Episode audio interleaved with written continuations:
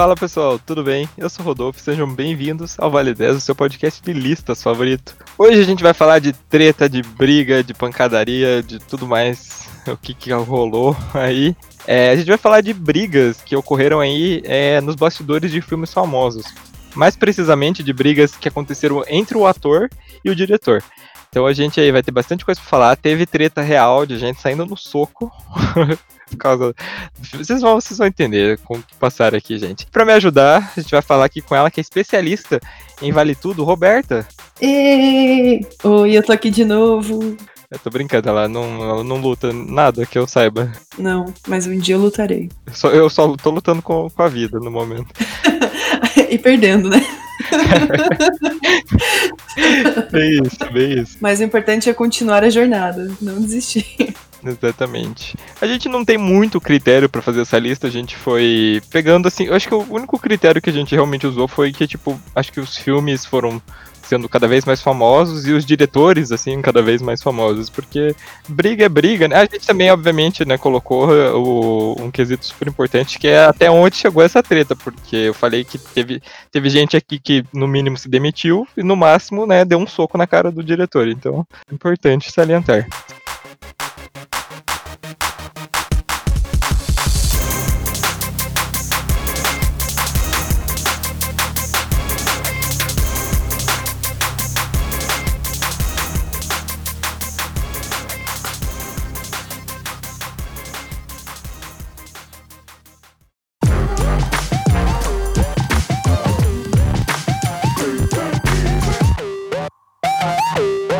Em décimo lugar, nós vamos falar de uma treta que envolveu Val Kilmer e o diretor Joel Schumacher, lá nos bastidores do Batman Eternamente.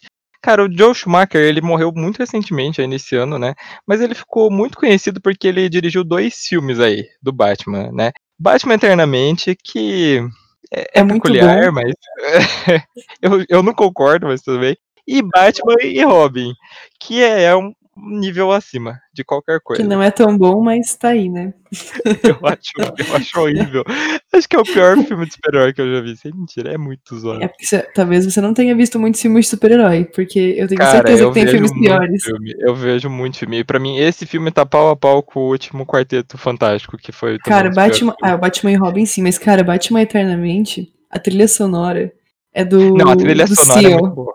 A trilha sonora ah, desse o, filme é muito boa. O tema do Seal. E aí, o resto das músicas são muito bons, cara. É sensacional. É um filme, não sei, acho que. Sabe aquele filme que é tão ruim que ele chega a ser bom? Eu acho que esse é o caso de Batman Eternamente, porque. Nossa, muito clássico. É, que você ri, é um filme que, tipo, foi feito para ser sério e que você, tipo, dá muita risada, né?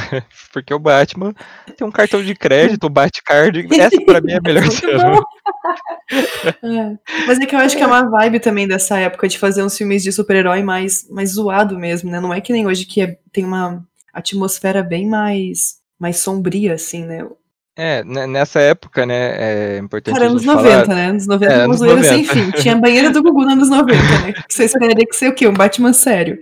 E da graça a Deus que ele não tá de sunguinha nesse filme aí também. E nem a Batgirl, importante também, ela não tá peladona nesse, no, no Batman e Robin. Não, mas uma coisa que eu, eu tava falando que é séria é porque, assim, no, nos anos 90, a, nos anos 90 e até acho que no começo dessa última década, de 2010, é, não existia o universo cinematográfico da Marvel, da DC, nem nada disso. Então os filmes de super-herói, eles aconteciam, simplesmente aconteciam. Alguém ia lá, vou fazer um filme sobre isso, sobre o Batman, e vou fazer e ponto final. E os filmes, né, nos anos 90, eles tinham essa coisa de ser bem alegres, solares e tudo mais. Então faziam um filme bem vibes, assim, sabe? E o, o erro do bem George coloridos. é, foi pegar o Batman, que é uma coisa. O Batman, ele é um super-herói muito sério. Eu, eu, pelo menos, tenho essa impressão de que ele é um super-herói muito sério. Pegou isso e deu aquela extrema floreada que ficou bizarro, né? É assim, é tudo bem estereotipado, o mais estereotipado possível, e vários erros de cena que tem coisas que você fica, mas como que isso aconteceu? E daí os caras gastaram tanto numa cena de explosão que eles não tinham dinheiro para fazer umas, umas cenas que precisavam de um pouco mais de investimento, e daí tem uns cenários extremamente toscos. É muito, muito, muito tosco. Parece que é uma peça de teatro, às vezes, de tão é, manual assim que as coisas são, se você prestar atenção hoje em dia. Sim, é bem zoado. Mas continuando, é, a gente é, descascou aqui o Batman Robin, mas a gente vai você falar do Batman eternamente. descasquei mesmo. A gente vai falar do Batman Eternamente, que foi o filme que foi o antes desse, né? Que o no Batman Robin, quem faz o Batman é o George Clooney, e no Batman Eternamente, quem fez foi o Val Kilmer. O Val Kilmer, ele substituiu o... Ah, esqueci o nome dele. O Michael... O ah. quê? Ah, Jesus, esqueci o nome dele também. Michael Keaton, Michael Keaton, lembrei. Mas e o que aconteceu, né? É, nos bastidores do Batman Eternamente, segundo os boatos, o, o Joe Schumacher, ele brigou diversas vezes com o Val Kilmer. É, tanto que ele acabou né, não chamando ele para a sequência, né, que foi o Batman e Robin. É, em entrevista para o Entertainment Weekly, o diretor disse que os dois chegaram a sair na mão, realmente, no set da filmagem, porque segundo o próprio diretor, o Val Kilmer, ele tinha um temperamento muito difícil, né? Ele se comportava mal, ele era rude, inapropriado, né? o Joe Schumacher chegou para ele, é, é, essa frase é sensacional, que ele falou, fui forçado a dizer que isso não seria tolerado mais uma vez, eu, só imagino, tipo, ele chegando assim, isso não pode acontecer de novo? Sabe o professor Ricardo, que ele falava, olha gente, me desculpe a palavra, mas, caraca, que situação ruim, Essa piada é muito interna, meu Deus. Teve também um produtor de um outro filme que ele gravou, ali também, meados dos anos 90, que ele falou o seguinte, eu não gosto do Val Kilmer, eu não gosto da ética de trabalho dele e eu não quero ser associado com ele nunca mais. Tipo é, isso. foi igual a Rafa Kalimann lá pra. Eu não gosto de você, acho você assim incoerente, você está onde te convém de todos os seus jeitos, falas, andados. Vocês imaginam ele chegando falando isso no bastidor do filme, gente. Que, nossa, que engraçado. Cara, pesado, pesado. É, pois é. Só que o que aconteceu? Em 2019, aparentemente, né, eles nunca fizeram as pazes, mas, né, 24 anos depois do lançamento do filme, o próprio o Schumacher falou que o Val Kilmer foi um bom Batman, sim. Falou que ele era um Batman fabuloso, porém psicótico. Cara, sobre o Val Kilmer, assim, eu tenho. Eu trouxe uns dados bem legais que eu dei uma pesquisadinha antes, né? Sobre ele. E, cara, me parece assim que acho que nessa cultura dos anos 90, que ainda se perpetua até hoje, mas está bem menos as pessoas não irem no psicólogo, acho que o Val Kilmer é, é, um pouco um reflexo disso, sabe? Porque realmente ele é um cara bastante genial, assim, ele faz papéis muito diferentes, a carreira inteira dele é muito variada, e daí quando eu parei para pensar um pouco, falei, nossa, é verdade, ele já fez vários tipos de filmes, assim, ele não é que nem o Robert Downey Jr., por exemplo, que só faz aquele mesmo tipo de personagem, assim, a carreira toda, sabe? Ou The Rock, que, tipo, tá no mesmo papel é, faz 20 é, anos. Ou o John, como é que é o nome dele, meu Deus? Como é que é o nome dele? O cara da Fantástica Fábrica de Chocolates, meu Deus. O ah, Johnny Depp. É, que também, né, só faz aquele papel meio estranho, que é ele com umas fantasias diferentes por cima, mas fazendo a mesma coisa em todos os filmes, né? A partir do Fantástica Fábrica de Chocolate, estreou-se uma nova categoria de atuação, que é o Johnny Depp de peruca, não sei se você sabia. Que, tipo, ele só mudava a peruca, mas continuava no mesmo modo. Nossa, eu li isso no bom. Twitter uma vez, eu achei sensacional. Se eu achar esse tweet, eu vou dar um retweet, eu achei maravilhoso. Enfim, voltando aqui pro Val Kilmer, cara, pra você ter uma ideia, eu vou falar uns dados aqui para você, tá? Ele entrou com 17 anos na Juilliard. Na época ele foi a pessoa mais nova a entrar. Então, tipo, cara, você vê que ele já tinha um talento, né? Porque para fazer isso não é uma coisa muito fácil, não, né? Uma das escolas de artes mais buscadas no mundo inteiro, né? Uma referência. Tipo, essa é uma das coisas que, né, só para mostrar assim que, cara, ele realmente tem um, uma bagagem, né, e uma qualidade de atuação muito, muito grande, né? Daí agora eu vou falar umas coisas meio loucas, assim, que eu, que eu descobri sobre ele, né? No filme O Grande Assalto, de 1993, teve uma hora que ele brigou com o diretor e ele ficou tão puto da vida, porque ele é muito perfeccionista, uma coisa que eu vi, assim, várias entrevistas e vários tabloides falando que ele tem essa coisa de ser bem perfeccionista.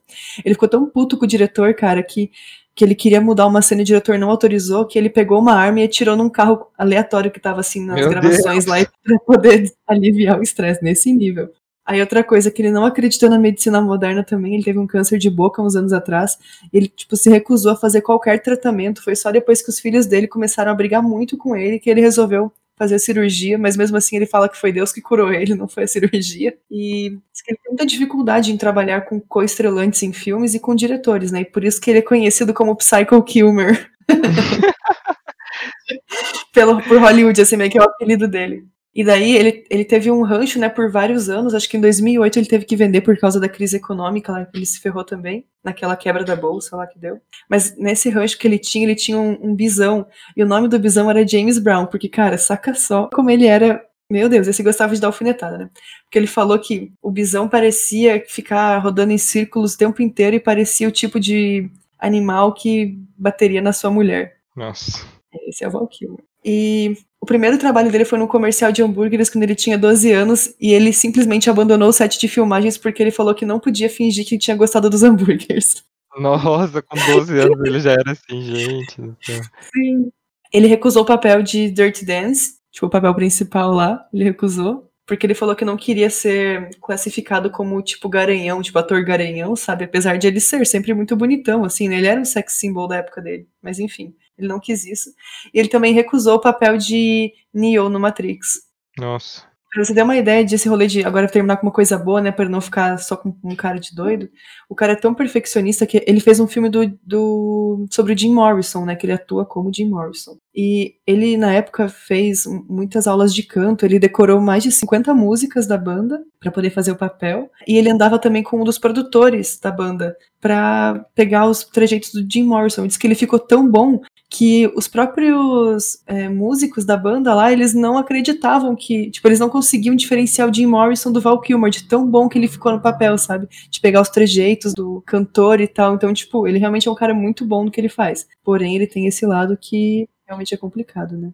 Pois é. Nossa, faz tempo que eu não ouço falar dele, assim. Eu tô olhando aqui no, no MDB, tipo, ele tem atuado, assim, feito uns dois, três filmes por ano. Nada que, que fez muito sucesso talvez por ele ter essa fama de ser meio difícil de lidar, os diretores foram criando, né, esse, essa rejeição, assim, a ele, né, evitá-lo, talvez tentaram evitá-lo, para não dar treta, né, porque já sabe que o cara é, difícil. E tem essa coisa também de que ele já tava mais velho, né, então, quanto mais velho você fica, se você não for um ator bem característico e tal, ou que já tenha se encaminhado para filmes que contratem atores velhos, né, Hollywood tende mesmo a, a dar essa afastada mesmo. Pra homem é assim, pra mulher é mais ainda, né? Nossa, pra mulher é é pesado. Eu tava lendo uma entrevista com a, com a Liv Tyler, né? Que fez Armageddon, ela fez. Senhor dos, é, Anéis. Senhor dos Anéis, né? Ela falou assim: você com 40 anos, você é mulher, quando chega com 40 anos em Hollywood, esqueça. Porque eles não vão te chamar pra fazer. Infelizmente, Hollywood tem dessas. Você já viu um vídeo da. Aqui, achei, vou mandar pra você. É The Last Fuckable Day. Juntou a Tina Fey, a Julia Louis Dreyfus e a Patricia Arquette e as três fazem uma sátira sobre esse negócio de você ser mulher, atriz em Hollywood, né? E envelhecer e como você é esquecida. E elas fizeram um, uma, um curto, assim, tem uns cinco minutinhos mais ou menos. E é sensacional elas falando sobre esse negócio que você envelheceu, você vai ser esquecida. Daí você vai para um barco que você vai pro além lá, porque você não, vai, não faz mais papel e tal.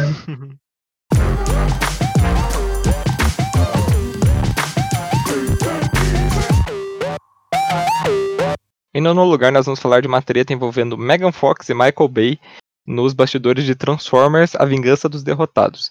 Transformers foi aí a franquia que colocou né, o Michael Bay no mapa, né? Apesar de ele já, já tinha feito alguns outros filmes, mas foi Transformers né, que, que elevou ele à categoria de, de um diretor mais conhecido pela, pela galera. E aí, na sequência né, do, do, do primeiro filme, né, a sequência o Transformers A Vingança dos Derrotados, a Megan Fox, durante a produção, disse que o diretor era um verdadeiro Hitler no set, mais vulnerável e frágil na vida real. E o Michael Bay ele ficou chateado, segundo né, os boatos, ele ficou chateado. Isso, ela falou que tinha pena porque ele parecia muito estranho. Foi tipo pesado. Nossa. Só que quem tomou as dores dele foi o Steven Spielberg, que não tinha nada a ver, né? Só que, tipo, ele era produtor executivo da franquia. Quando eu falo que não tinha nada a ver, ele não tinha nada a ver ali, tipo, entre os dois, né? O Spielberg disse pro Michael Bay que era para mandá-la embora imediatamente. E ele acabou fazendo isso, né? No Transformers 3 ela não aparece, ela é substituída pela modelo britânica Rose Reddington Whitley. É, só que aparentemente, né, eles, eles fizeram as pazes e até voltaram a trabalhar juntos, né? Ela interpretou a personagem principal dos dois filmes dos Tartarugas Mutantes Ninja que ele dirigiu. Olha, mas esses filmes eu acho tão ruinzinhos que eu acho que, coitada, ela tá é pagando por ter brigado com ele. Isso é vingança dele ter colocado ela pra fazer, porque, meu Deus, esses filmes da Tartaruga Ninja eu achei bem ruim, não sei se chegou a ver. Não, tem amor próprio. Brincadeira, eu não vi mesmo, só porque eu achei que não ia ser uma boa ideia. Prefiro aquele que passava na sessão da tarde. Uhum. Ah, esse aí tem sabor de infância, né? É, quando eu dei uma lidinha sobre isso, na verdade eu nem muito porque eles tinham brigado, como eu estava desatenta, né? Eu só eu assisti os três Transformers, mais porque a trilha sonora era do Linkin Park, eu acho, do, do que porque eu gostei dos filmes. Mas enfim, é, eu achei bem estranho quando ela não estava no terceiro filme. Eu fiquei, ué, mas como assim? enfim. Mas quando eu fui dar uma olhadinha sobre isso, eu vi que ela meio que se arrependeu de ter falado isso. Ela disse que ela era muito jovem, né? Ela também estava começando a despontar como uma grande atriz de Hollywood, né? E que aconteceu muita coisa muito rápido, que foi a partir do Transformers que ela virou esse sex symbol, né? Que foi eleita a mulher mais sexy do mundo e tal. Foi nessa época do Transformers ela alegou ser muito jovem, que ela não sabia lidar com as adversidades do trabalho e que ela se sentia incomodada diversas vezes na forma como o Michael Bay tratava a mulher no filme e gravava ela, ficava pedindo para ela fazer algumas coisas para parecer mais sexy ou mais vulnerável e tal, e que ela ficava incomodada um pouco com isso. Então, eles tinham bastante discussão também no set por conta disso, né? Na verdade, eu achei um link de várias vezes que o Michael Bay foi um cara bem sexista mesmo, sabe? Daí tem umas declarações do Shia LaBeouf também falando sobre o filme que também eram bem foda, do tipo, meio que super dando suporte por umas atitudes que o Michael Bay tinha, sabe? Enfim, achei uhum. meio pesado, assim, não, pelo, pelo jeito não foi só nesse Transformers que ele tinha essa forma, né, de lidar com o feminino. E a gente vê, né, quando é um diretor homem retratando mulher no filme, como geralmente não é sempre, né? Obviamente, mas esses filmes mais blockbusters, assim como mulher é retratada dessa forma bem ah, ingênua, ou muito gostosa e burra, ou muito indefesa, e tipo, algumas coisas que uma mulher normalmente não faria na vida real, sabe? Umas atitudes assim meio super estereotipadas. Ah, ela trabalha na mecânica, em câmera lenta, seduzindo pra caralho. Tipo, não, sabe? De top, ela trabalha na mecânica de Mano, top. No terceiro filme, aquela, aquela atriz loira, que eu não lembro o nome dela, que que fez, que substituiu a Megan Fox, cara, tá no meio da porra da guerra mundial. Ela correu que nem uma filha da puta, fugindo e caindo e tudo explodindo em volta. Ela tava com blazer branco, cara. A porra do blazer branco não sujou. Ela tava de salto. O salto não quebrou, ela não perdeu o sapato não torceu o tornozelo. Era nesse nível, você sabe? A maquiagem tava impecável, tipo, melhor do que a minha quando eu faço assim antes de sair. Mas enfim, né? Michael Bay, meus amigos. Sério, eu fiquei. Quando eu, eu acho que eu fui no cinema com a minha mãe ver esse filme, eu fiquei muito incomodada com isso, tipo, com esse blazer branco. Sério, que, mas cara, bota um blazer preto, então um cinza que não aparece nem a poeira, tanto disfarce, né? Ficaria menos feio. Isso que você falou foi que nem o. Quando saiu lá o último Jurassic Park, o último não, o antes desse, o, o Jurassic World, que a personagem principal lá também, tipo, tá correndo de, de terno branco, exatamente, terno branco e salto, pulando de, de cachoeira de, de salto e ficando de boa. E vamos aí, né? Cara, pra você ter uma ideia, eu achei uma declaração aqui que ele deu, que ele gravou, ele foi diretor também de Pearl Harbor, né? Uhum. Daí, tipo, numa entrevista que ele deu, ele tava explicando por que, que ele escolheu a Kate Beckinsale para ser a atriz par romântico lá do carinha principal. Ela, ele falou assim que é, eu não queria alguém que fosse muito bonita, porque as mulheres se sentem meio perturbadas ou incomodadas quando elas veem alguém tão bonita. Por exemplo, quando você olha pro Titanic, a Kate Winslet, ela é bonita, mas ela não é super glamurosa e belíssima. Isso faz com que as mulheres trabalhem melhor com isso e aceitem melhor. Foi essa declaração que ele deu. Nossa. Então, tipo, é nesse nível de coisa que o Michael Bay fala, sabe? Eu achei um, uma, uma matéria num site que fala sobre várias vezes que ele fez isso, sabe? Eu fiquei, gente, é, talvez realmente a Megan Fox aí tenha chegado num momento de estresse muito alto que ela falou umas bostas, assim, também, né, com o cara fazendo, tendo esse tipo de pensamento, eu realmente acho difícil você não surtar, né? Estamos apoiando a Megan Fox. Pray for Megan.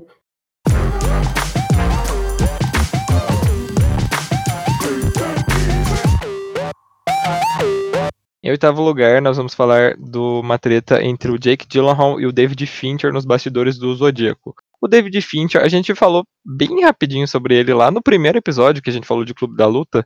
Assim, David Fincher, você coloca ele para dirigir, é sinônimo de prêmio e filme maravilhoso, né? O cara dirigiu Seven, Clube da Luta, Garota Exemplar, A Rede Social, só filme massa, para falar o mínimo. Mas é um problema aí, né? Tem até uns pequenos ditados aí, né, que dizem que quanto mais genial é a pessoa, pior é trabalhar com ela. Dizem que ele suga os atores que trabalham com ele, né? Então ele faz repetir as cenas diversas e diversas vezes, né? Porque ele quer que seja aquela coisa mais real possível, não aquela coisa decorada. O que aconteceu? É, enquanto estavam gravando o filme Zodíaco, em 2007, é, ele fez o Jake Gyllenhaal repetir a mesma cena 20 vezes, sem pedir nada. Ele apenas falava para ele fazer de novo. Tipo, porque assim, eu nunca entrei num set de gravação, mas é, já vi algumas coisinhas de bastidores, né? Uh, às vezes o diretor manda rodar porque rodar de novo porque ele erra a fala ou acontece alguma coisa. O diretor fala corta, ele só dá outra vez. Ou às vezes eles gravam a cena, só que o diretor fala, hum, vamos mudar tal coisa, vamos fazer assim, vamos mudar essa coisa de lugar, fala outra coisa ao invés disso que você falou. Vamos gravar outra e acaba gostando mais. Agora, você pedir para você gravar a mesma cena 20 vezes e não pedir uma mudança é sacanagem, né? Tanto que ele nem, ele nem assistia, ele mandava deletar direto, sem assistir, e, o Jake Gyllenhaal, coitado, chegou a chorar no set porque ele tava sobre um estresse muito grande. O próprio David Fincher disse em entrevista que ele manipulou tudo de propósito para que o Jake entrasse muito no personagem, né? Se você não assistiu o filme do Zodíaco, conta a história do assassino do Zodíaco, que nós também já falamos sobre o assassino do Zodíaco lá no episódio 6 de Serial Killers que nunca foram capturados. E esse filme retrata aí toda a história por trás né, desses assassinatos aí que nunca, nunca se chegou né, numa resolução. O personagem que o Jake interpreta no filme é um repórter que realmente existiu e que realmente ele, ele era cartunista, se eu não me engano. Ele trabalhava em um dos jornais que recebeu a, uma das cartas do Zodíaco e ele ele estava muito interessado né, no, nesse negócio de jornalismo e ele resolveu né, a, se meter ali no, no meio e foi ele que ajudou a desvendar algumas pequenas coisas ali. Inclusive, a teoria de um dos suspeitos vem desse, desse jornalista que o Jake interpretou. Infelizmente, o clima entre o Jake e o David Fincher foi tão ruim que nenhum dos dois compareceu à pré-estreia do filme. Tudo bem, eu, o, o, Jake não comparecer, eu até entendo. Agora o David Fincher não comparecer na, na pré-estreia do próprio filme, eu achei muito uhum, estranho. Também achei, ficou meio pesado mesmo, né? Mas o problema eu, eu acho que ele não foi, porque ele também teve problema com outro ator que participou do filme, que foi o Robert Downey Jr., nosso querido aí, Homem de Ferro, né? O próprio disse o seguinte sobre o David Fincher: Eu acho que sou a pessoa perfeita para trabalhar para ele, porque eu entendo bem de gulag. Gulag é um termo que significa trabalho forçado, que existia lá na União Soviética. Você vê como né, o cara realmente. É um babaca. Ai, não gosto do Robert Downey Jr., desculpa, gente. não gosto do Robert Downey Jr. Soberbo falar que ele entende de gulag. Nossa, muito soberbo. Não gostei. Inclusive, o Robert Downey Jr., uma curiosidade, ele tava tão puto durante as gravações que ele fez xixi e de, em uns jarros e deixou pelo set como forma de protesto. Essa forma de protesto Maduro. é muito boa. Bem...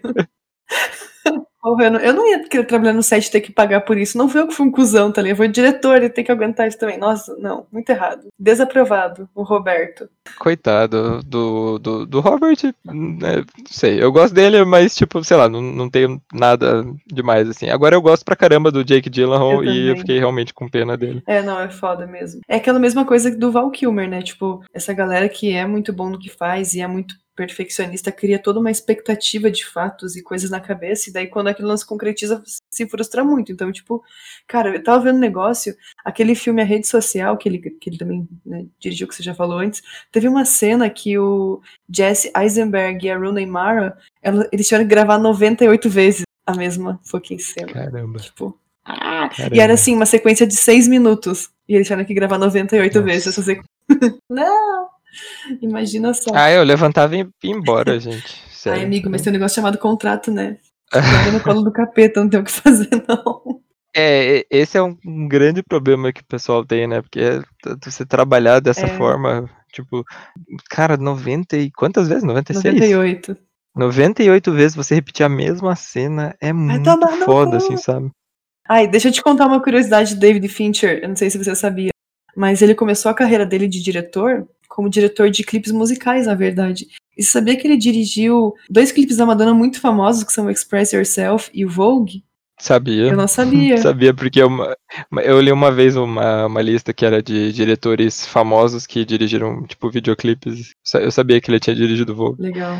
Nossa, eu é, Esse é competente. Uhum. É, ele diz que ele é bem perfeccionista mesmo, né? Por isso que talvez ele faça isso para conseguir pegar aquela emoção que ele quer captar na hora e tal. Mas algumas pessoas talvez não aguentem essa pressão, né? Ou levem pro lado pessoal. Ou ele pode estar agindo como um cuzão também na hora, né? Que é uma coisa que ele poderia melhorar um pouco. Psicólogo, ele tem dinheiro pra isso, porra. É, pelo que eu li sobre ele, ele é assim, ele não é grosso, ele não grita, ele não trata mal. O problema dele é realmente esse negócio da repetição, assim, dele querer que as pessoas repitam mil vezes a mesma cena até a exaustão, porque ele quer tirar o melhor possível de, do, do ator, né? É, deve ser bem estressante, assim, trabalhar nesse. Nossa, deve ser super estressante trabalhar desse jeito, meu Deus. Ainda bem que eles são bem pagos, né? Porque a gente que é estudante é tão estressante quanto. E a gente mal tá aqui operando para ganhar uma bolsinha de 400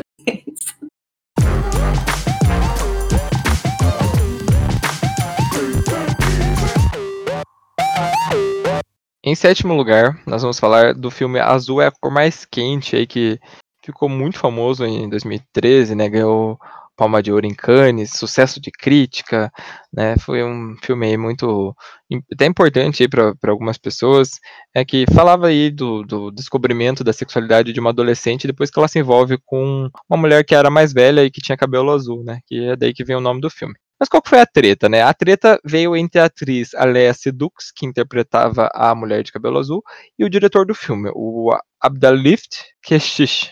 E a grande cena problemática que ocorreu aí, que é, foi justamente uma das cenas mais comentadas, é uma cena de sexo que ela é bem longa, né? Dura, dura cerca de sete minutos do filme, né? A cena acontecia entre a Lea Sedux e a outra atriz, a Adele Exakopoulos, eu acho. As gravações de, só dessa cena duraram mais de 10 dias, gente. Com as atrizes saindo assim extremamente exausta física e mentalmente.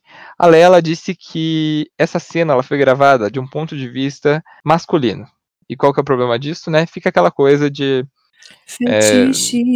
É, exatamente. É aquela coisa de fetiche. O, o diretor estava praticamente tendo um fetiche ali olhando as duas. Por isso que ele ficou 10 dias gravando essa porra. E ela chegou a dizer que ela se sentiu como uma prostituta.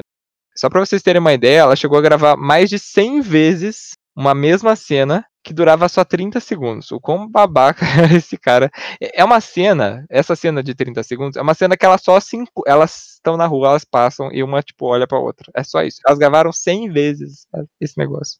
É, inclusive a outra atriz, né, a Adele, ela apoiou o que a Leia disse e disse que tudo que acontecia ali no set era feito com muita violência e muita humilhação. Tinha uma cena em que ela apanha, né, da, da, da personagem da Leia e o diretor falou que era para ela dar realmente um tapão na cara dela de verdade. É aquela coisa, né, que ele queria tirar ali o mais real possível das duas e que ela, ela realmente chegou a apanhar da outra, né. Inclusive ela disse em entrevista, a Leia disse em entrevista que se, se o filme fosse gravado nos Estados Unidos, todo mundo estaria na cadeia de tanta agressão teve lá, né? Já o diretor, o que, que ele respondeu? Ele disse que não entendeu porque a Leia falou tudo isso, né? Porque, segundo ele, ela foi até Cannes, ela recebeu o prêmio. Então, por que será que ela falou tudo isso, né? Meio que chamou ela de mal agradecida nas entrelinhas. Ou seja, é um babaca. Esse é babaca, esse posso falar. É, realmente, Azul é Cor Mais Quente foi um filme bastante polêmico na época, pela temática, né, principalmente, mas também porque essas essas acusações elas começaram a ficar públicas logo depois que o filme saiu, né? Então, realmente chamou bastante atenção isso e foi bem foda isso que o diretor fez. Eu acho pesado, né? Tem diretores que tentam, às vezes, extrair o máximo dos seus atores e atrizes, mas assim, né? Eu acho que tem um limite, todos somos humanos, tem uma legislação que protege todo mundo, né? Dignidade, assim, né? Por exemplo, é uma coisa que todo mundo curte ter. E às vezes a galera ultrapassa os limites, né? Pra você ter uma ideia, esse diretor aí, ele sofreu umas acusações em 2018 de abuso sexual de uma mulher que o nome não foi revelado, né? Mas enfim, tá. Eu não sei se o processo já, já fechou, né? Eu não consegui achar nada, mas eu sei que tava rolando. Pode ser que ainda esteja na justiça tramitando, né? Era de uma atriz, né? Que, que, que não... chegou a, a, processar ele, se eu não me engano, é? foi de uma atriz. Ah, eu não sei. Pode ser, pode ser. Então, assim, o cara já tem aí algumas, alguns, um histórico e alguns indícios de abusar um pouco, passar um pouco dos limites. Então, complicado. Complicado e criminoso. É criminoso, sim.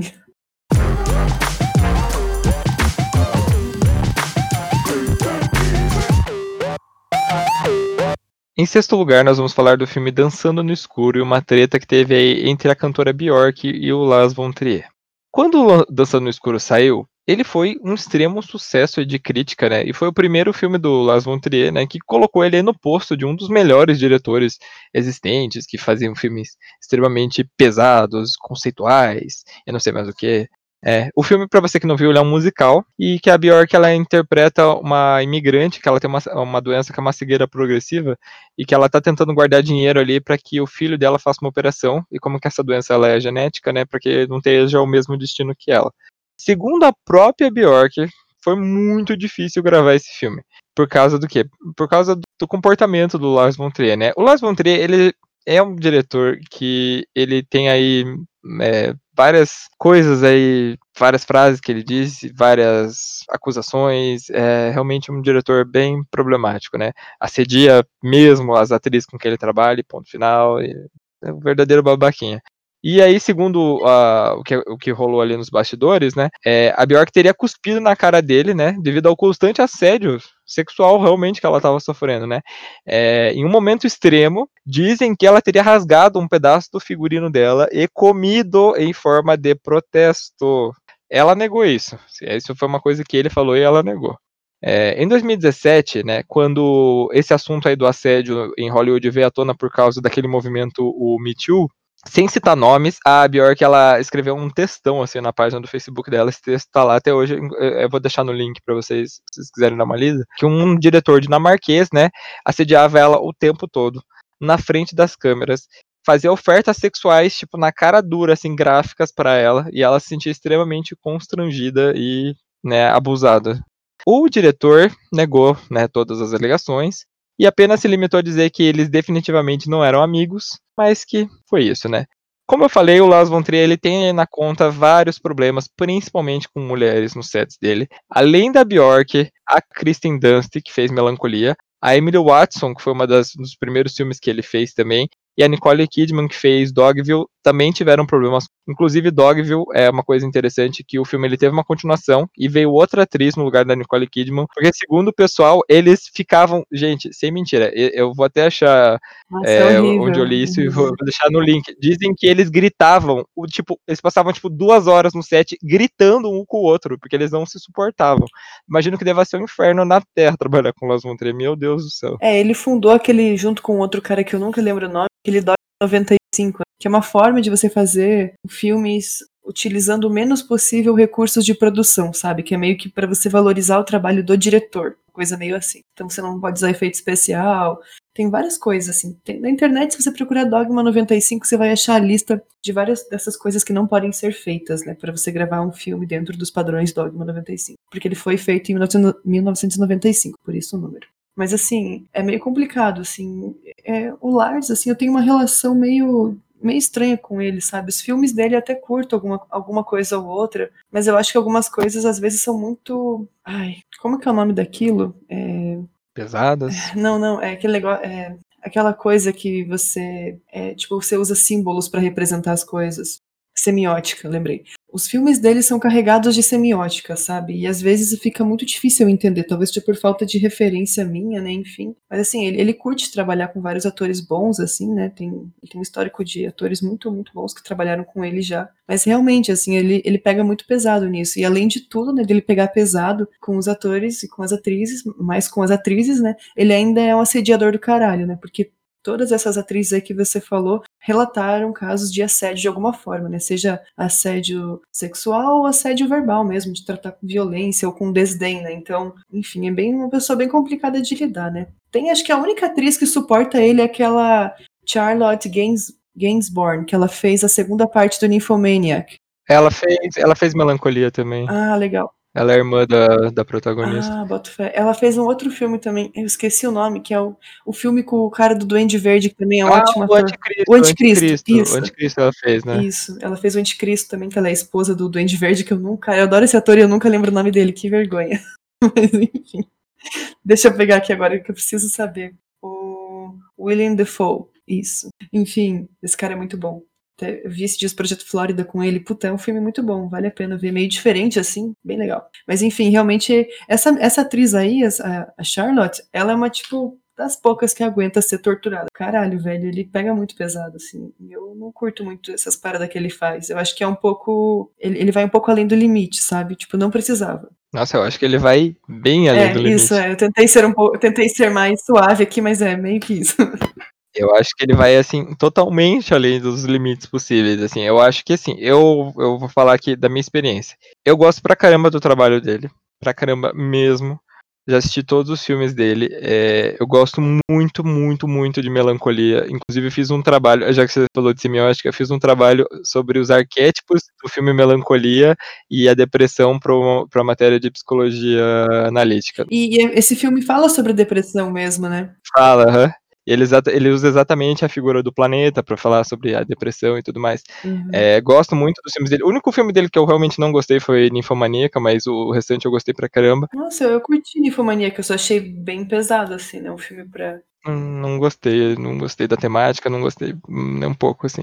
Mas o que eu ia falar é que, eh, esse negócio do do do Lars é uma dúvida que surge aí pra acho que pra todo mundo em algum momento da vida, que é aquela coisa de: "Será que é possível separar o criador da sua obra?". Porque, assim, eu gosto muito dos filmes dele, gosto pra caramba dos filmes dele, mas eu não suporto ele, sabe. Ele eu seria uma pessoa que, meu Deus, eu daria um soco na cara com toda a vontade do mundo, olha que pra eu bater em alguém é muito difícil.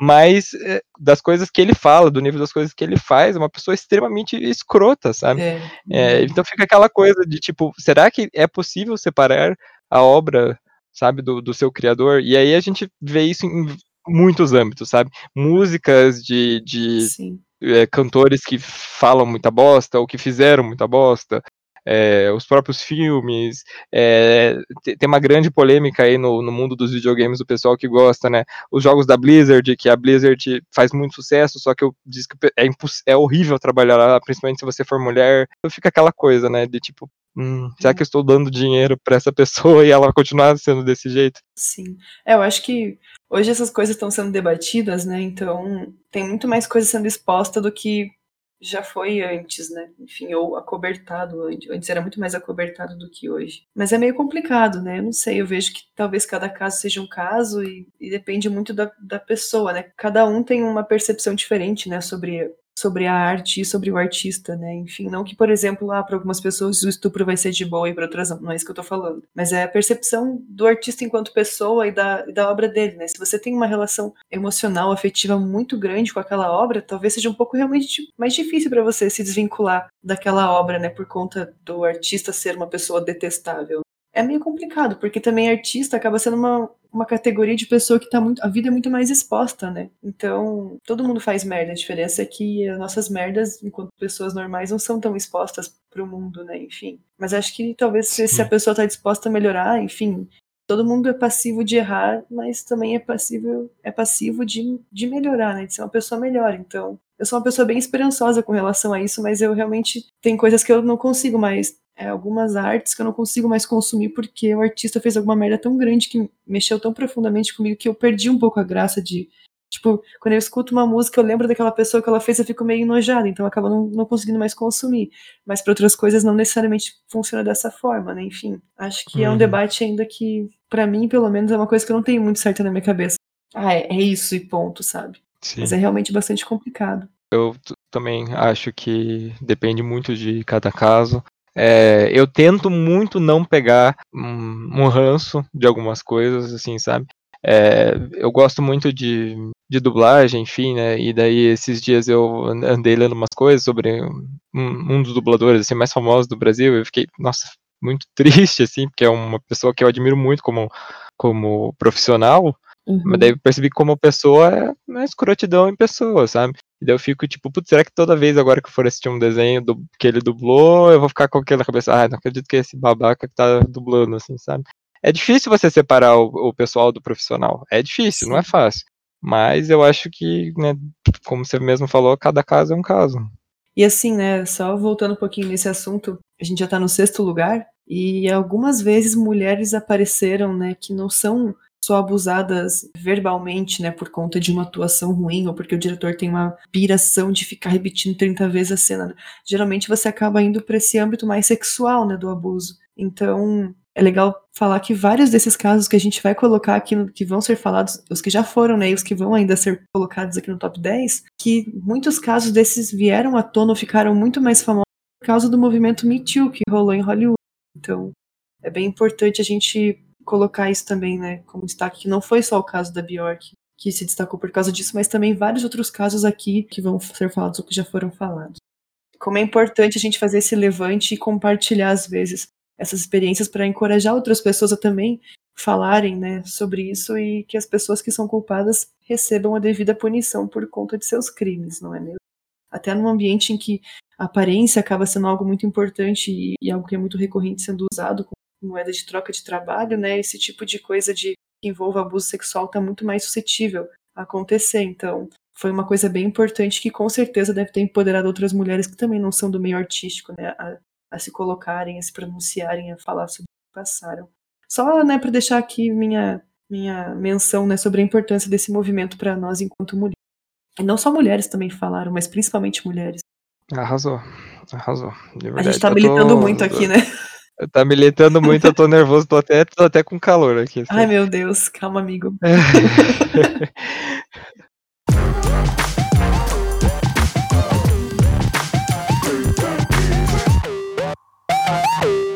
em quinto lugar, nós vamos falar é, novamente, infelizmente, de um caso de assédio de mulher com diretor. Dessa vez é do Alfred Hitchcock com a atriz Tippi Hendrick no filme Os Pássaros, né? É, durante as filmagens do filme, né, o Hitchcock ele fez o verdadeiro inferno na vida da Tippi Hendrick.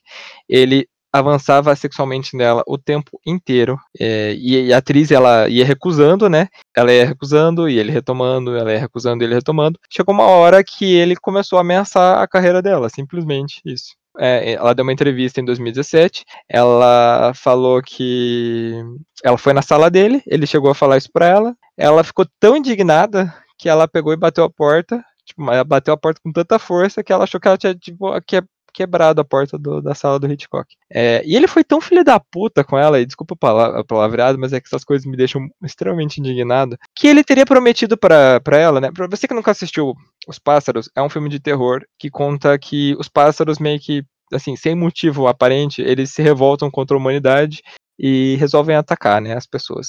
E ele teria falado para ela que ele usaria apenas pássaros mecânicos e que não fariam um estrago. O que aconteceu? Ele usou pássaros de verdade. Então as cenas que você vê ela toda arranhada e bicada é porque os pássaros realmente estavam fazendo isso com ela. Ai, isso, é, isso, é, ai, gente, eu tô sem remédio, eu não, eu não posso ficar, eu não posso ficar indignado. eu vou ficar muito Você não hoje. tem estrutura para isso. É, a atriz ela chegou a trabalhar com ele de novo, né, no filme Marnie Confissões de Maladra, e os abusos voltaram, né. Em uma das investidas, ele teria implorado para que ela desse um beijo nele, né. E ela recusou e falou que naquele ponto diante ela não iria mais trabalhar com ele. Bom, o Hitchcock, ele tem também, ele tinha fama de tratar muito mal os atores com quem ele trabalhava, principalmente as mulheres. E foram tantos casos que foi lançado um livro. O livro se chama Fascinado pela Beleza, Alfred Hitchcock e suas atrizes. E conta aí é, como algumas atrizes aí da, dos anos é, 60 e tudo mais, é, inclusive a Grace Kelly, a Janet Leigh, que trabalhou com ele Psicose, né, sofreram aí nas mãos do diretor. E esse é mais um caso que eu fico aquela coisa de tipo, vamos, será que dá para separar a obra uh, do criador? Porque eu adoro os filmes do Hitchcock, eu gosto muito de Psicose, gente, muito. Eu gosto muito dos Pássaros, gosto muito de Vertigem, mas o cara é era um babaca, para dizer o mínimo. Isso fez, acabou fazendo mal para os dois, né? Porque a, a Hedren nunca mais conseguiu ter um papel, né? Fazer um filme de destaque tão grande quanto os filmes que ela gravou com o Hitchcock.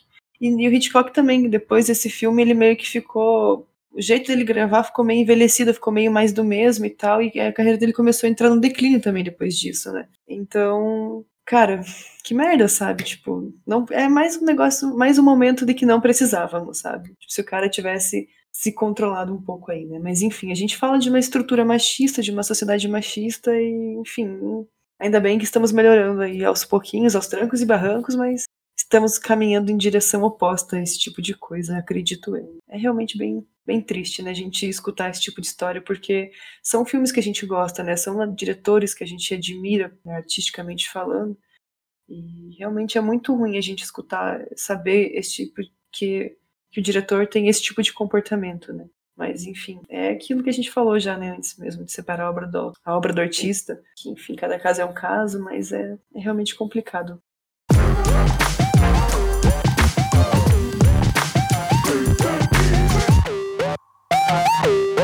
No quarto lugar, nós vamos falar do filme Chinatown.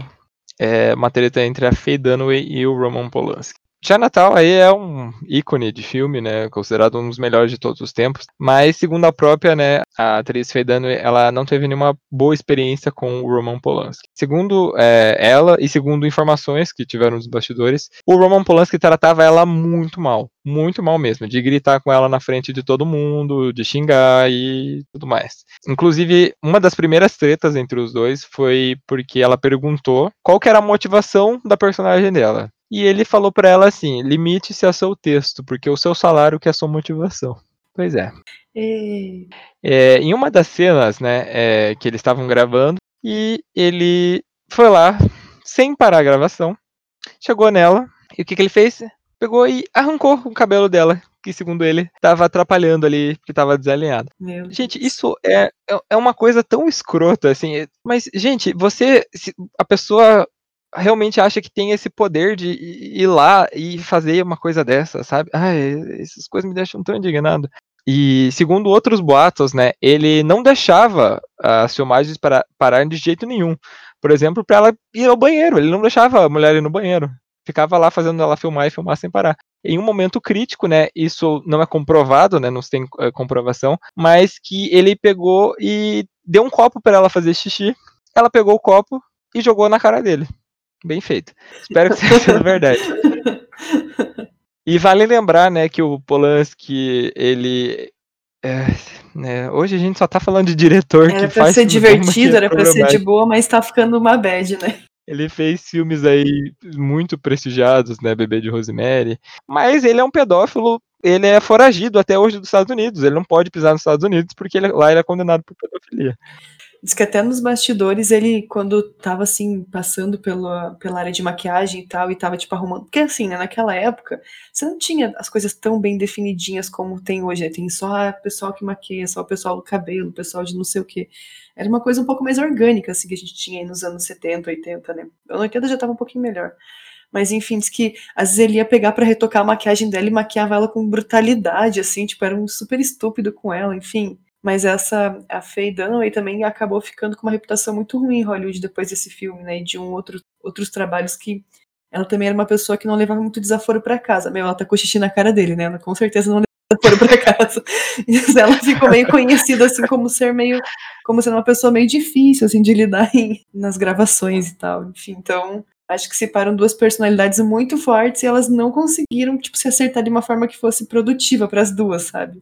É, produtivo até foi, porque né, o, o filme não, o deu filme é um certo. clássico, o, né? problema é, o problema é realmente.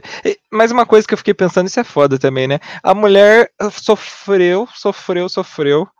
E aí ela fica com essa coisa de, "Ah, não, porque ela é muito difícil de trabalhar, É. né? Porque. É, tem isso, né, Ah. também.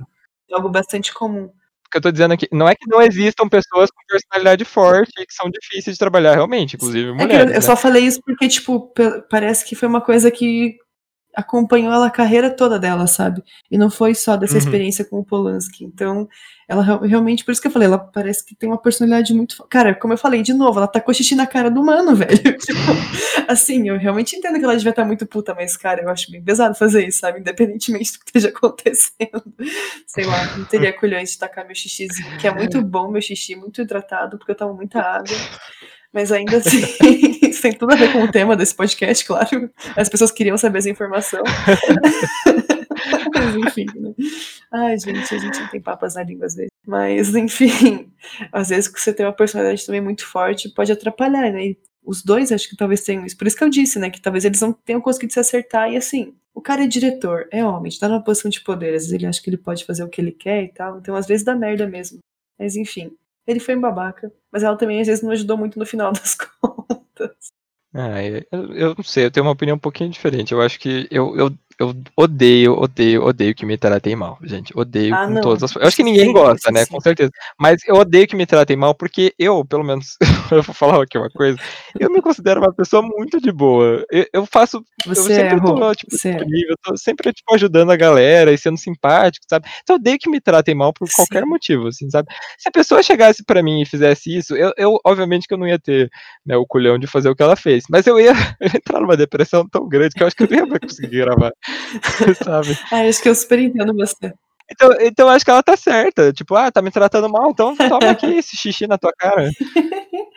Tá bom. Sabe? Tá, por esse lado eu concordo com você, realmente. É. Não, diz que, diz que realmente ele tratava ela muito mal, né, e tal, mas assim, é, eu só falei isso porque eu sempre tento ver os dois lados da coisa, sabe? Tento não ser tão julgadora. Sim, Mas sim. realmente, ele ficar sendo otário assim com ela não justifica nada, né? Como eu falei, porque ele, ele tá numa posição de poder, sabe? Então, isso às vezes as pessoas acham que elas têm certas liberdades que elas podem fazer as coisas, enfim, mas não é bem assim, né?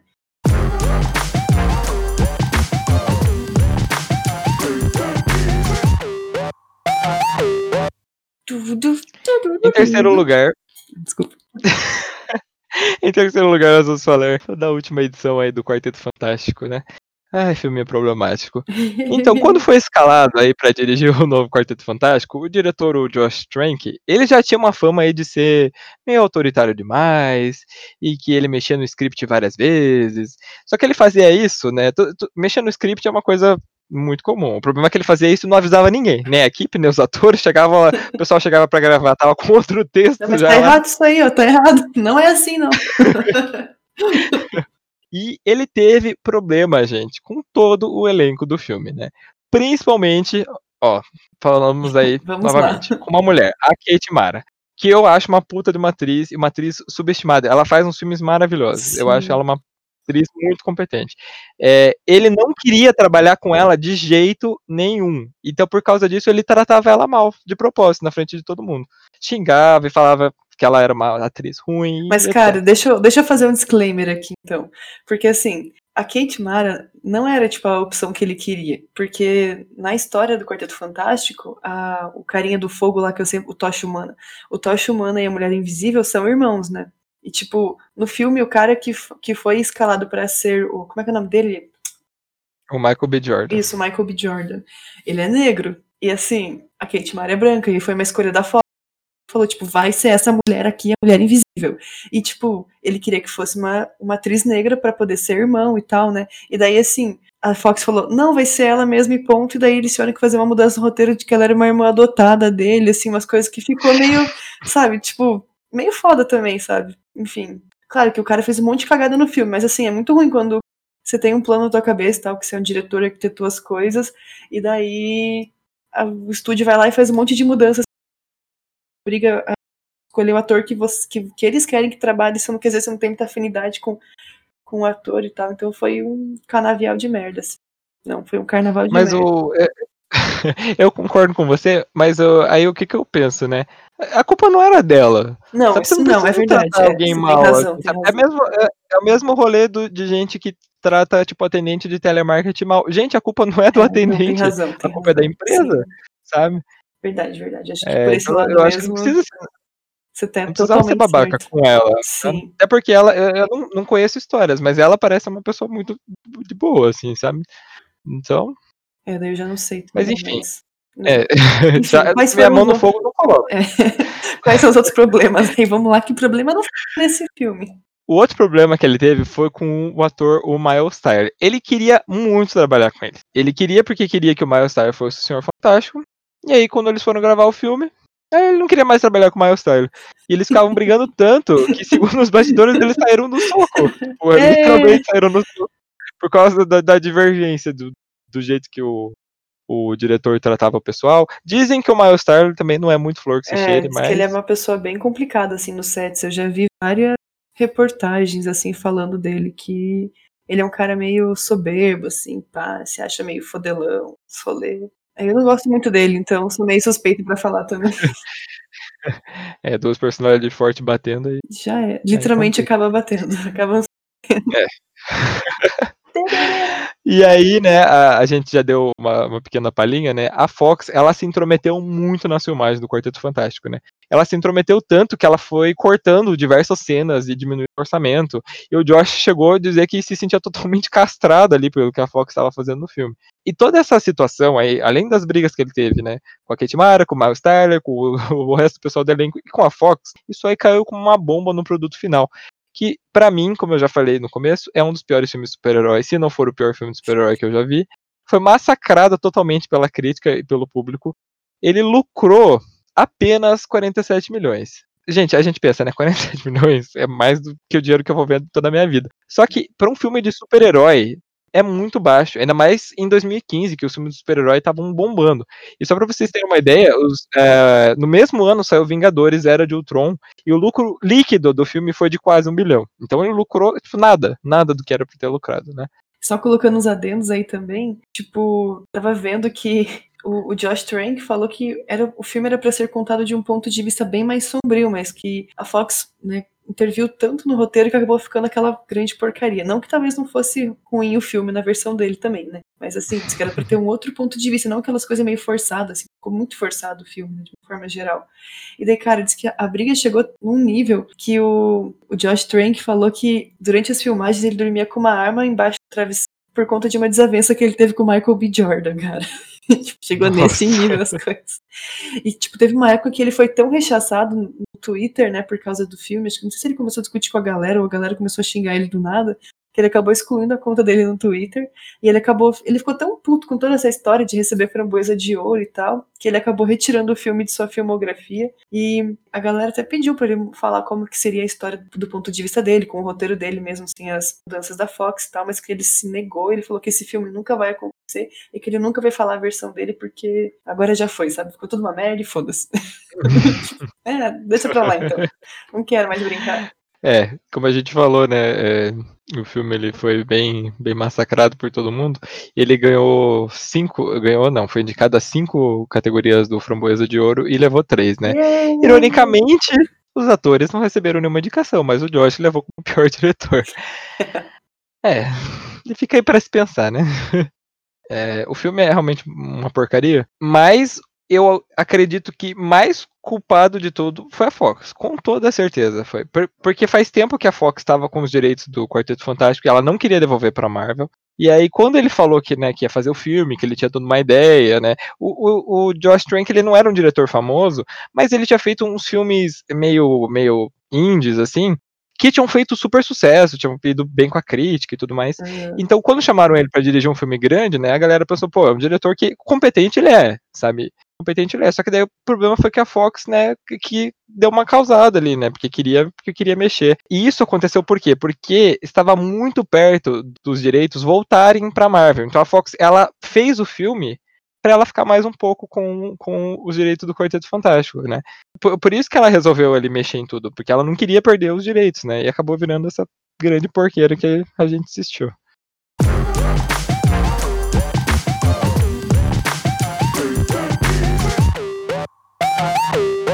Em segundo lugar, nós vamos falar aí de uma treta é, nos bastidores do filme Três Reis. Esse filme aí que, que tem o George Clooney como um dos protagonistas, né? O George Clooney, pra você que não, não tá ligado aí no, no, no meio de, do Hollywood, ele é conhecido como um cara muito gentil, muito legal, que gosta, trata muito bem os fãs, trata bem repórter, as pessoas com quem ele trabalha, todo mundo gosta do, do George Clooney, né?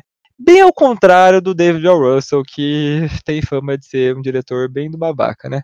É, que trata mal aí todo mundo, principalmente os atores.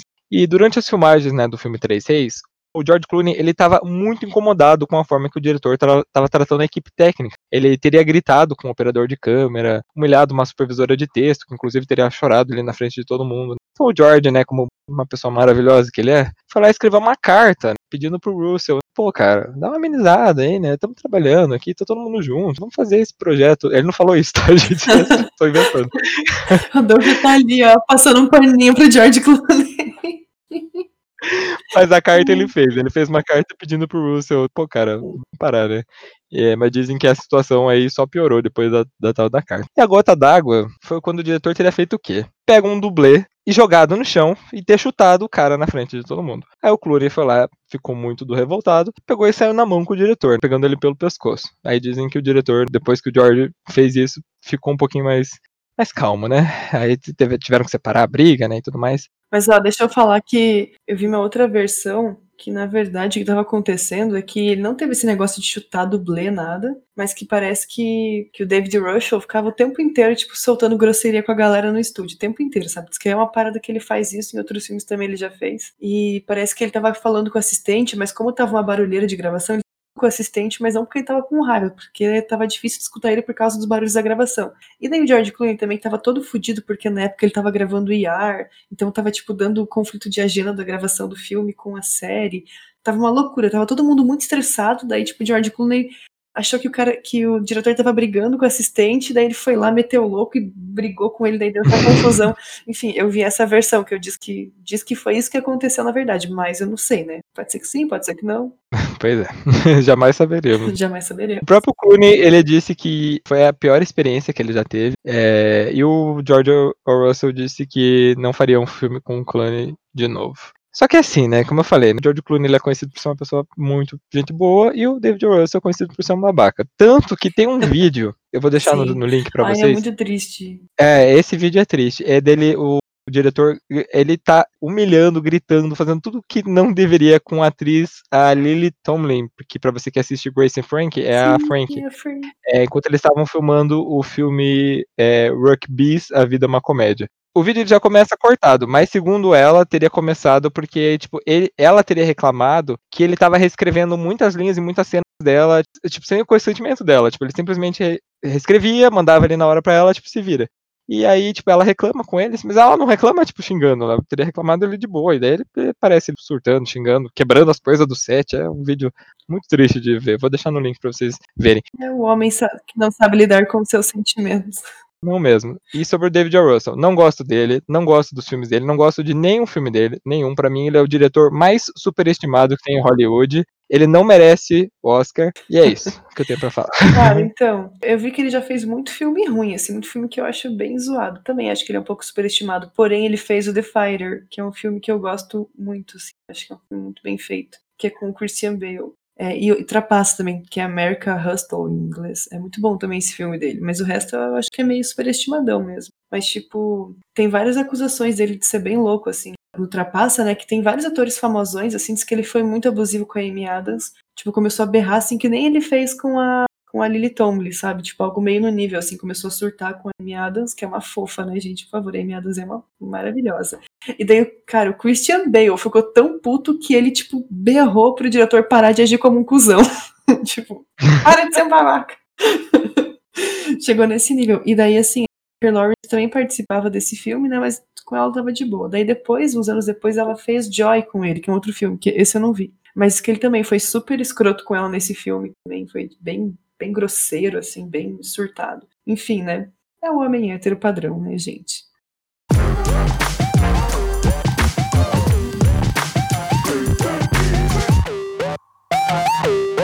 Em primeiro lugar, nós vamos falar de uma treta entre a Shelley Duval e o Stanley Kubrick nos bastidores do Iluminado.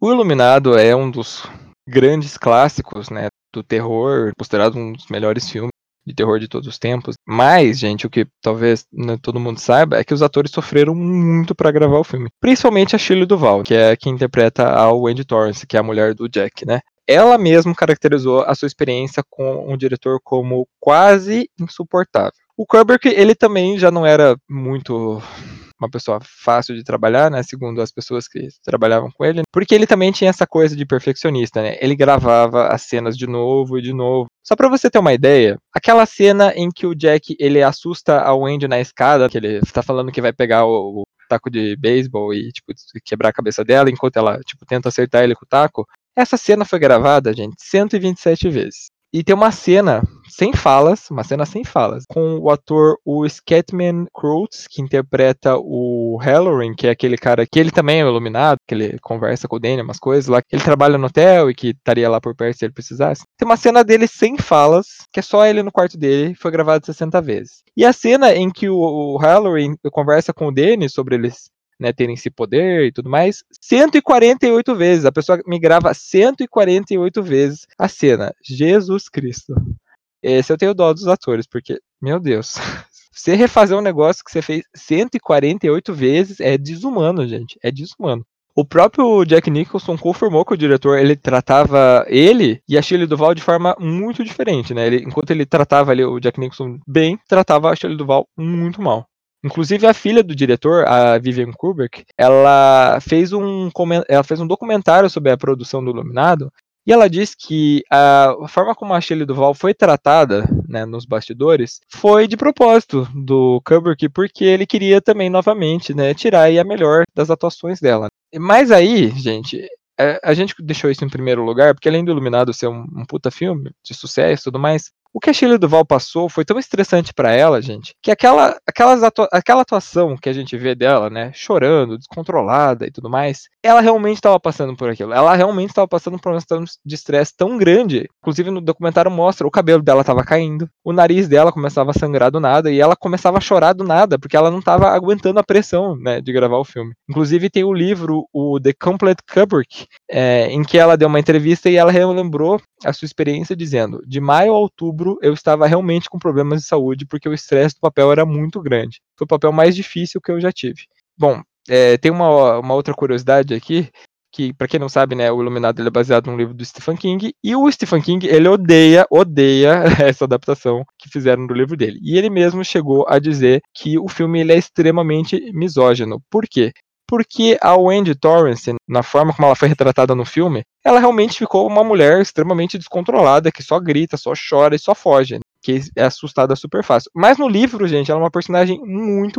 Se vocês não leram, ela é uma personagem muito importante. Que ela que resolve toda a treta ali que tem enquanto né, o Jack tá lá endoidando. Sim. Então, ele. O, o, Stephen King falou, né, que pegaram a personagem dele e apresentaram ela como uma dona de casa que só berra. Que ele ficou extremamente puto por causa disso. E assim, não foi só o Kubrick que tratava ela mal, ele incentivava toda a equipe a não dar atenção para ela e não falar com ela criar esse sentimento de solidão mesmo, sabe? Só que, cara, o problema é que as gravações se estenderam muito além do previsto, porque ele é um diretor, ele era um diretor super perfeccionista também, e acabaram sendo 13 meses de gravação num lugar super isolado, sabe? Como é que você não vai surtar num ambiente desse, em que ninguém tá te dando atenção, ninguém conversa com você, e o diretor é um babaca que só critica o que você faz e fica fazendo você repetir mais de 100 vezes a porra da cena? Tipo, cara, por favor, né?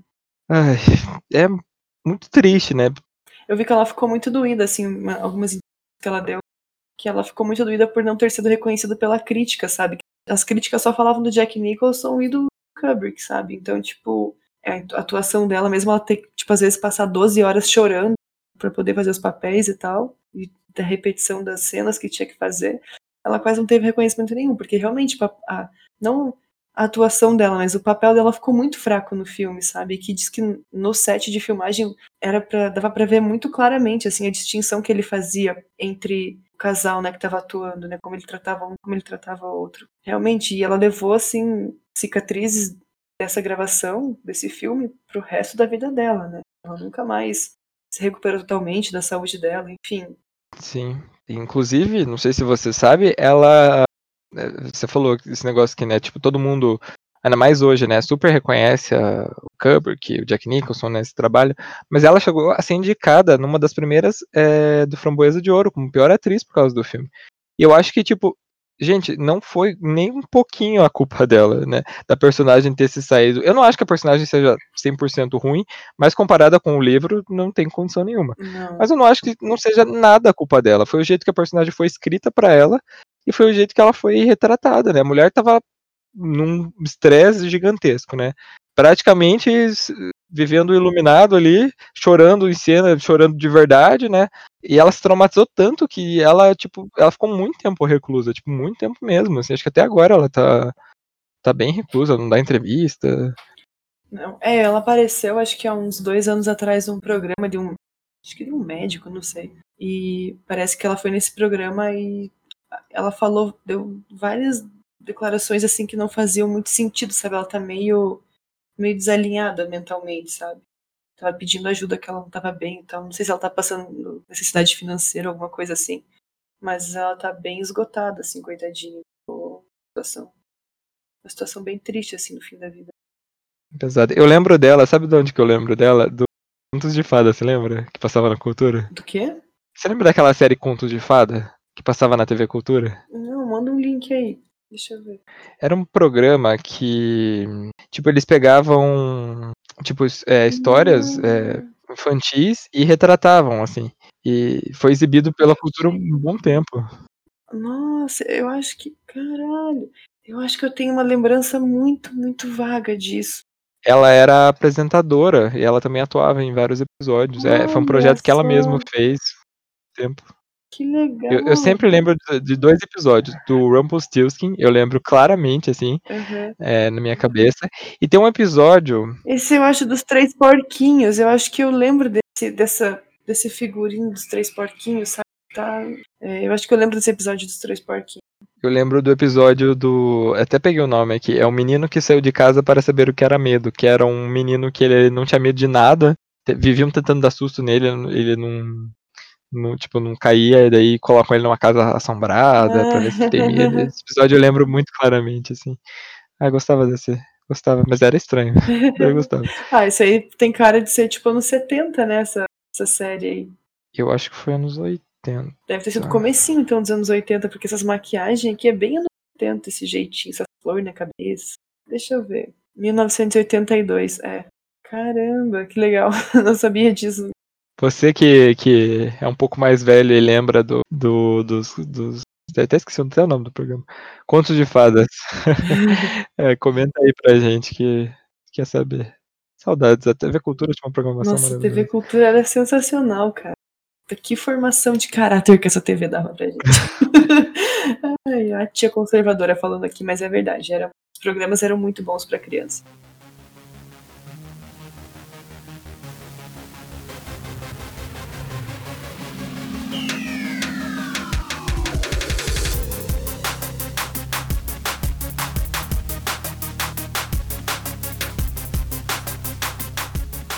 Então é isso, pessoal. Espero que vocês tenham gostado do episódio, né? Todas as fontes e os links que eu falei eu vou deixar aqui na descrição. Se gostam, as redes sociais do podcast, né, para mais informações. Se gostam nossas redes sociais, né, se puderem apoiar a gente aí com apenas 5 reais por mês, você vai estar ajudando esse projeto lindo a continuar existindo. E é isso, gente. Fica aí a, a mensagem não seja, se você for um diretor, não seja cuzão, por favor, gente. Se você for um ser humano, não seja cuzão, vá psicólogo. Essa é a conclusão que a gente chega no final disso aí. A conclusão de hoje é: terapia, gente, é para todos. Procure, o, se você está se sentindo mal, procure um psicólogo. Se você é em situação de vulnerabilidade, procure o CAPS da sua cidade, que lá tem terapeutas muito bons para você. Se procure as universidades públicas que fazem atendimento de graça para a população, militando novamente. Uhul. É, fica aí essa dica pra vocês. Faça terapia. Isso aí, essa é a conclusão que chegamos hoje. É, então é isso, gente. Obrigado por terem ouvido e até mais. Tchau. Tchau.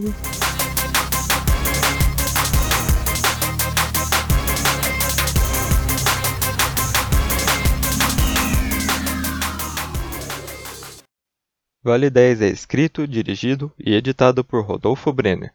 Participou do episódio de hoje, Roberta Trevisan.